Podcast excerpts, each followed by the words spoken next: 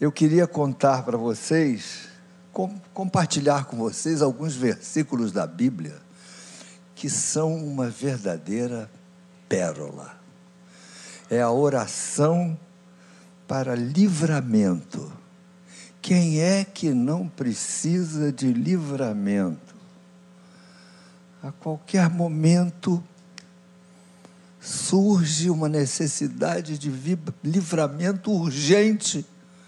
Eu me lembro, alguns anos atrás, Deus, a mim e a minha esposa, Deus nos deu um livramento, irmãos. Nós estávamos chegando em casa de carro, vindo de uma reunião evangélica, entrando na garagem, quando um assaltante chega por trás e dá um tiro por trás do carro. A bala entrou no vidro de trás, saiu pelo vidro da frente, entre eu e a Claudete. A bala, depois nós pegamos um barbante e pusemos no, no, orifício de entrada e fizemos o trajeto do orifício de saída e eu me sentei e eu me lembro que o barbante passou a um dedo da minha orelha.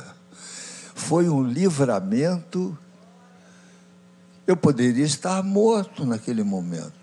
Deus iria me amar menos por causa disso. Pelo contrário, eu estava sendo promovido. Quem não ia gostar muito dela era a Claudete, né? porque ia ficar sozinha, não sei, por muito tempo. De, de qualquer maneira, meus irmãos, você já teve um livramento para agradecer a Deus que Deus te livrou? Quem é que já teve livramento aí, ó, em tantas áreas? Eu, eu já tive livramento aqui, ó, um câncer de, de garganta, fui liberto. Está comemorando seis anos nesse mês agora que eu fui liberto. Seis anos. Livramento! Ainda existem livramentos nos dias de hoje. Deus é um Deus de livramento. E vamos ler o Salmo 40 para você ver como isso é verdade. Esperei com paciência. Outras versões dizem: esperei confiantemente pelo Senhor.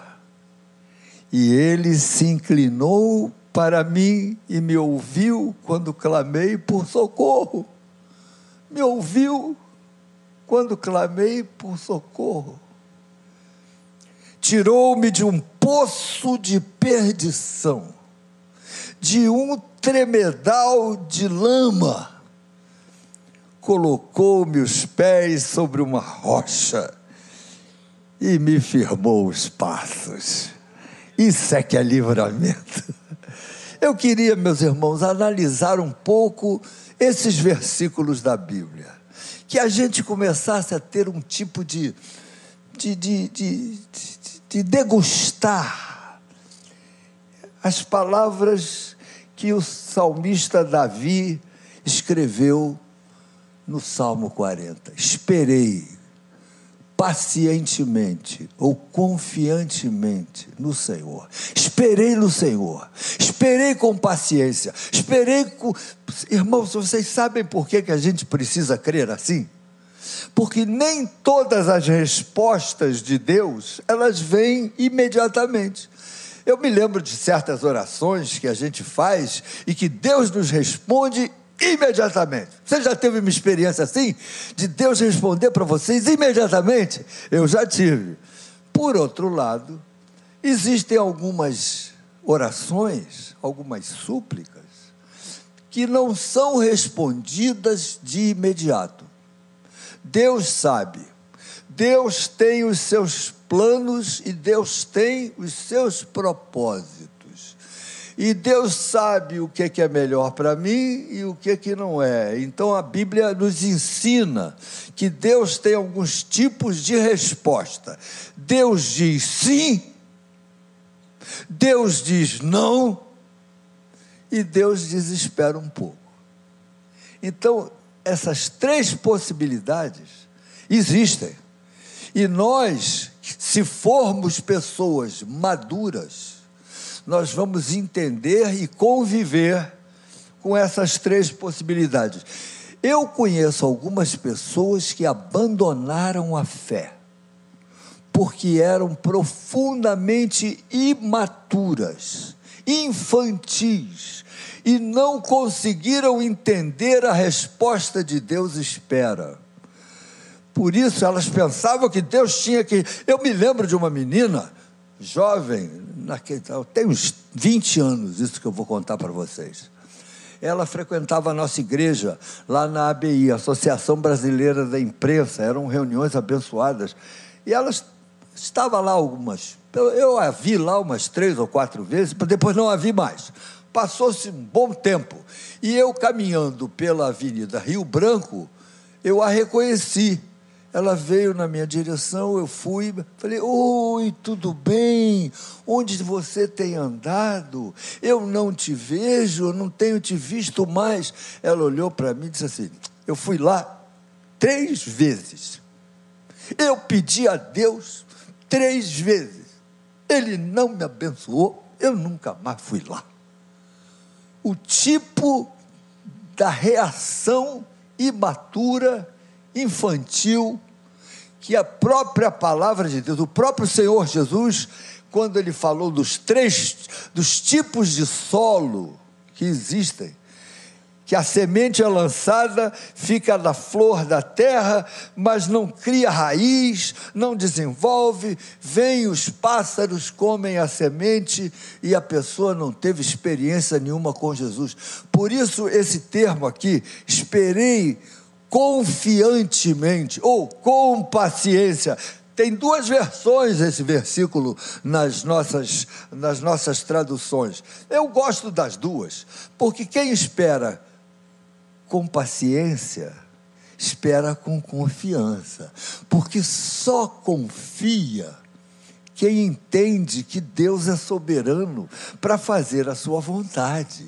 E eu aguardo o melhor de Deus. Senhor, eu não sei quando que tu vais me abençoar nessa área, mas eu sei que tu terás o melhor para mim. Por isso o nome do salmo é Salmo de Livramento. Esperei confiantemente no Senhor.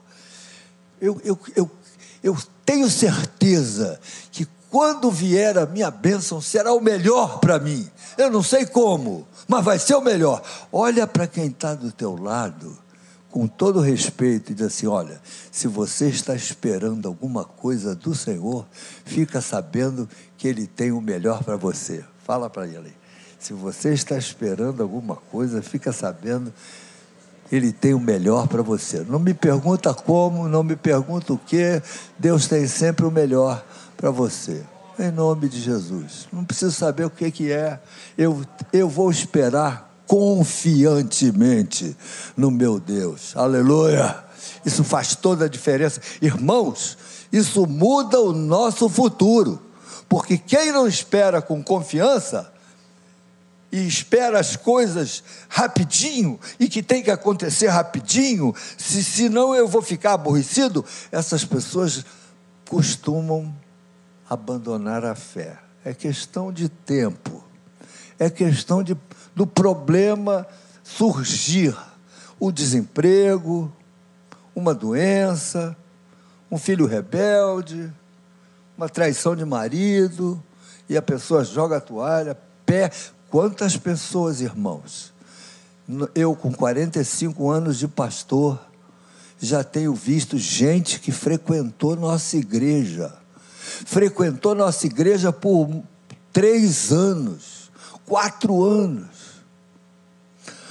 Num determinado momento, sumiu. Nunca mais. Pessoas que estavam conosco, mas não eram nossas, não eram do Senhor. Morreram no trajeto.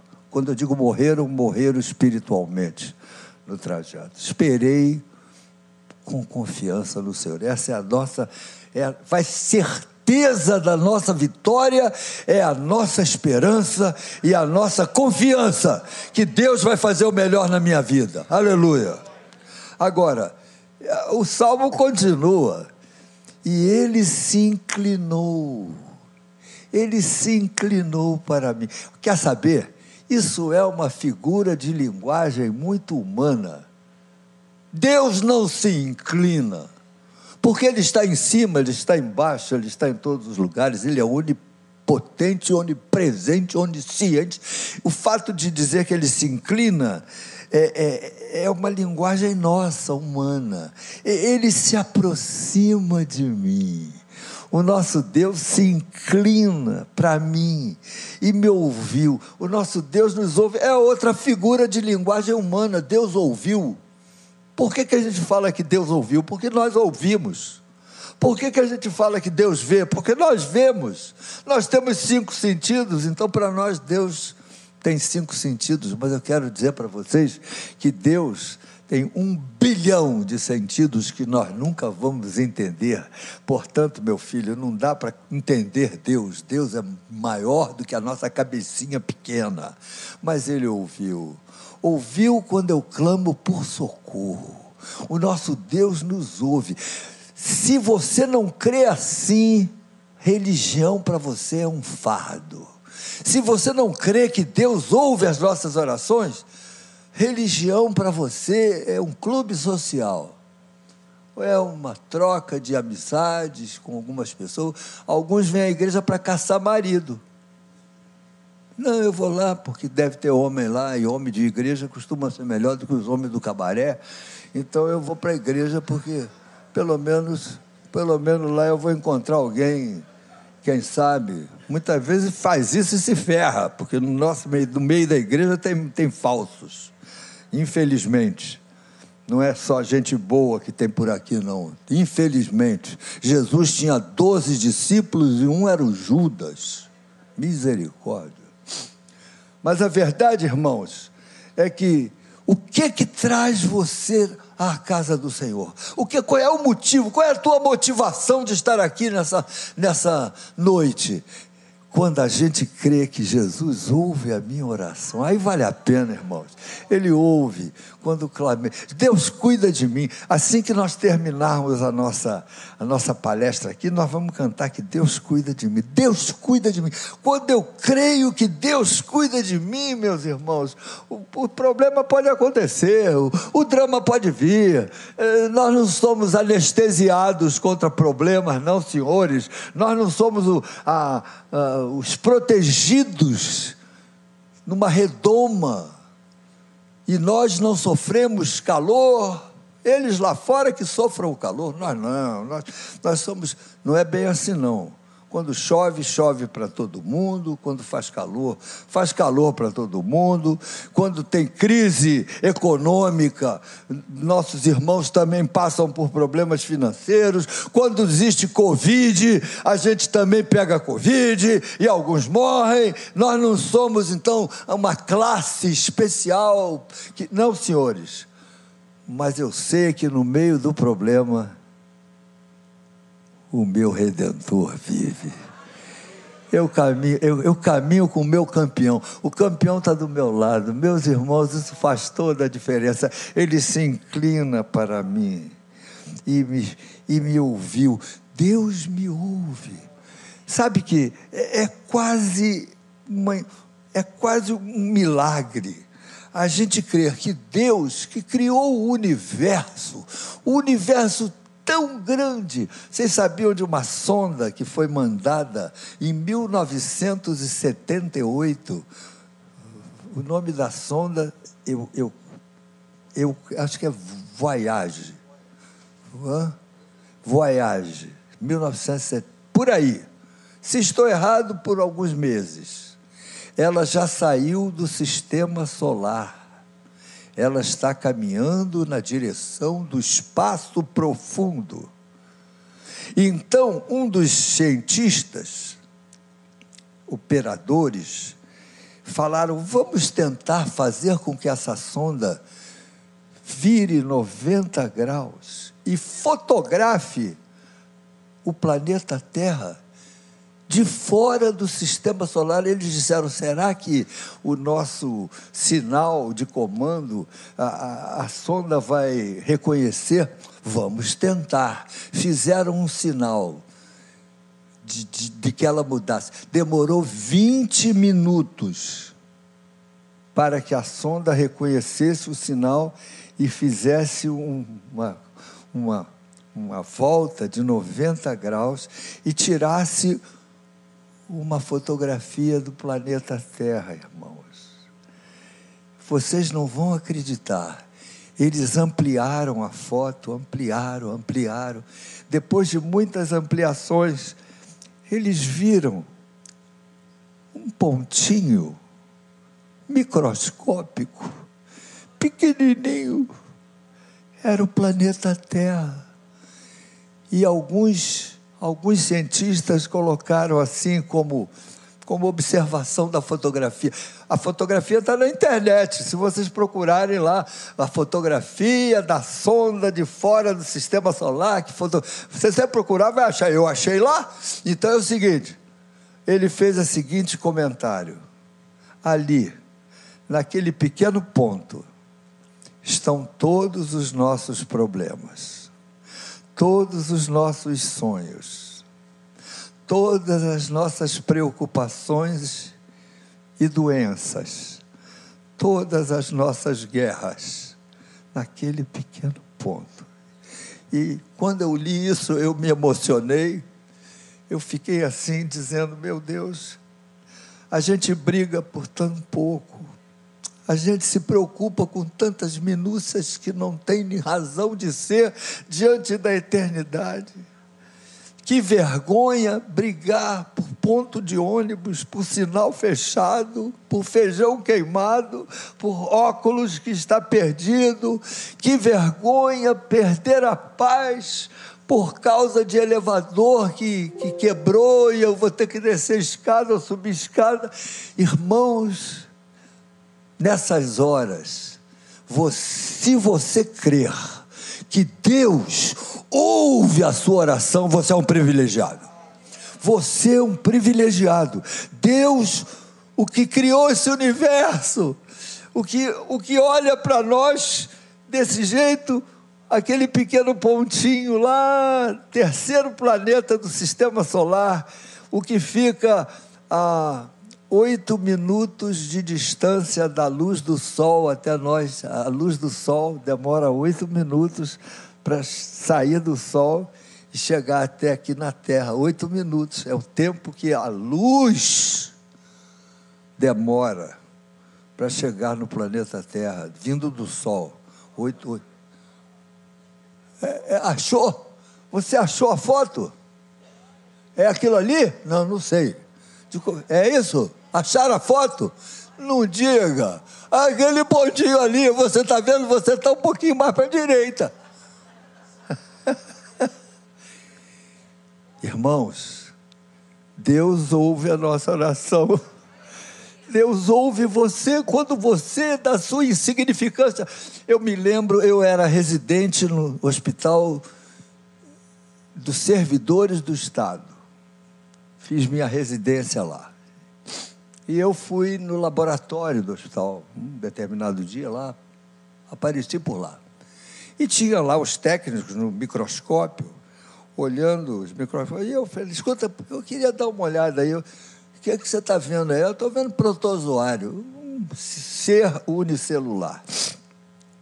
Eu falei, deixa eu dar uma olhada. Aí entrei no microscópio, acertei lá o, o foco e comecei a ver umas células se mexendo, os protozoários. Você sabe que quando eu estava vendo o protozoário, eu, eu senti um pensamento se eu fosse um pentecostal furioso, eu ia dizer para vocês: Deus falou comigo. Mas como eu não sou pentecostal furioso, eu vou dizer: eu tive um pensamento que me veio à alma, que pode até ter sido de Deus, pode ter sido eu mesmo pensando. Para Deus, você é um desses microscópicos celulares aí, ó. E Deus te ama você não pode se imaginar, mas Deus te ama. E você, para Deus, é um micro protozoário, não passa de uma meba. Você é, uma, um, você é um ser unicelular. Se você se compara com o Deus do universo, Mas não é que Deus nos ama? Dá para entender uma coisa dessa? Irmãos, isso não se explica, isso não se entende. Você pega o amor de Deus pela fé, porque para entender não dá para entender. Ele se inclina e ouve quando clamei por socorro. Oh, meus irmãos, você pode clamar por socorro. O nosso Deus cuida de você, conhece você sabe dos seus dramas, dos seus problemas, dos seus sonhos. Agora, para terminar, ele me tirou de um poço de perdição, de um tremedal de lama. O que, que é isso, pastor? Será que todos nós temos essa mesma experiência? Esse, esse, esse poço de perdição aqui tem várias, tem várias características. Esse poço de perdição pode ser a nossa ansiedade. Pessoas que vivem ansiosas. O poço de perdição pode ser um vício. Pessoas que têm um vício que não conseguem se libertar. Eu me lembro quando eu era meio adolescente que eu fumava. E os meus pais já estavam entrando nesse processo de avivamento, etc. E eu tinha vergonha, porque, de um modo geral, fumar é uma prova de pequenez, né? Você se autocontaminar, fazer o seu pulmão entrar com. Em suma, não é bom negócio. Fumar nunca foi bom negócio. Não precisa nem ser crente para chegar a essa conclusão. Mas nós evangélicos procuramos fugir de tudo que nos aprisiona, todos os nossos dias. Por que, que nós não somos muito de, de jogo de buraco, de jogo de baralho? Porque esse negócio vicia.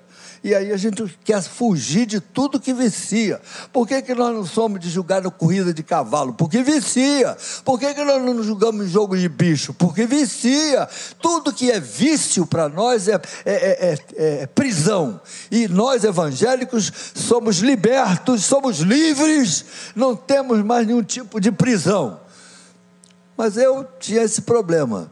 E eu tinha dificuldade, era difícil deixar de fumar. Você sabia o que deixar, para quem fuma, deixar de fumar é difícil. A pessoa é, fica com é, viciado na nicotina. Mas não é que Deus me libertou. Teve um dia, meus irmãos, que glória a Deus, eu, eu fui liberto. Nunca mais fumei na minha vida. Glória a Deus, fui liberto. Jesus liberta, ele nos tira dos nossos poços de perdição. Eu não sei qual é o teu poço de perdição, pode ser que o teu poço de perdição seja a incredulidade. Eu não creio, pastor, eu não creio que Jesus ressuscitou dentre os mortos. Eu não creio, eu não creio que, que, que Maria achou-se grávida sem ter coabitado com nenhum varão o, a semente que ela estava produzindo era obra do Espírito Santo. Eu não creio, pastor, eu não creio nessas coisas. Eu não creio que Jesus pegou é, 270 litros de água num casamento, falou: agora levem para o. Para o homem que toma conta da, da festa, e eles levaram e a água tinha se transformado em vinho. Eu não creio, eu não creio em milagre, eu não creio na intervenção de Deus. Irmãos, quando Jesus entra no nosso coração, ele nos dá, ele coloca uma semente de fé. Você passa a crer no impossível, você passa a crer no inexplicável, você passa a crer nos milagres de Deus. Que Deus do nada criou o universo, e haja luz, e fez-se luz. Infelizmente, algumas pessoas não conseguem crer. Eu faço parte de um grupo de ex-alunos do Colégio Militar, são meus colegas. Fizemos 50 anos, mais, desde 1965, eu me formei no Colégio Militar. Temos um grupo, gente boa, eles são gente família, mas alguns não creem. Eu, eu falo, olha, você precisa, pastor, então ora por mim, você que é pastor, porque eu não eu não creio, alguns não creem, mas outros creem. Se você é desses que crê, você é um privilegiado. Você é um, é um rico. Você tem um bom patrimônio, a sua fé. A sua fé é o seu maior patrimônio. Não brinque com a sua fé, não exponha a sua fé aos, aos, aos dardos do maligno, evite alguns ambientes que podem destruir a sua fé, prejudicar o seu caminho, porque o Senhor nos tira de um poço de perdição, de um tremendal de lama e firma os nossos pés sobre uma rocha. Sabe qual é a nossa rocha? A nossa rocha é Cristo nós estamos com nossa, nossos pés apoiados na mensagem, no poder, no amor do Senhor Jesus Cristo, e isso é milagre. Então, se você está aqui, se você ama Jesus, se você quer servir ao Senhor, você é fruto de um milagre. Valorize isso, é o seu maior patrimônio porque eu conheço muita gente, até gente boa, gente, família, mas que infelizmente não conseguem crer. Eu lastimo por alguns colegas que eu tenho e eu, eu procuro falar para eles, não sou muito chato, porque que a gente quer ganhar alguém para Jesus não pode ser chato. Não pode ser aquela samba de uma nota só. Pem, pem, pem, pem, pem, pem, pem. Aí a gente chega, o camarada já vai embora porque já veio chato. Eu tinha um camarada lá no hospital na Marinha, que eu, trabalhava lá, ele, ele, tinha um parafuso a menos. A gente entende. Quando a pessoa tem um parafuso a menos, a gente releva. Ele era assim, meio inconveniente, né? Sempre que me via, ele. Ei, pastor! Meu Jesus, num, numa emergência, um monte de gente. E ele gritando, ei, pastor. Eu falei, tudo bem, meu filho? Estou carregando minha cruz até o Gólgota. E eu saía de fininho assim. Uma vez eu estava entrando na emergência, ele estava lá perto das ambulâncias, a uns 100 metros de distância. Aí ele me viu. Aí eu, eu, eu eu cometi o desleixo de fazer assim para ele. Quando eu fiz assim para ele, sabe o que, que ele fez?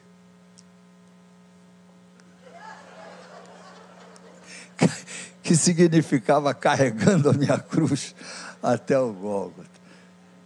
Nós não podemos ser chatos na nossa fé com seu coleguinha. Não, não jogue pérolas aos porcos mas você precisa valorizar a sua experiência com Deus. Ele colocou meus pés sobre uma rocha e me firmou os passos. A nossa vida passa a ser uma vida segura, uma vida de confiança, uma vida de que amanhã Deus vai continuar cuidando de mim.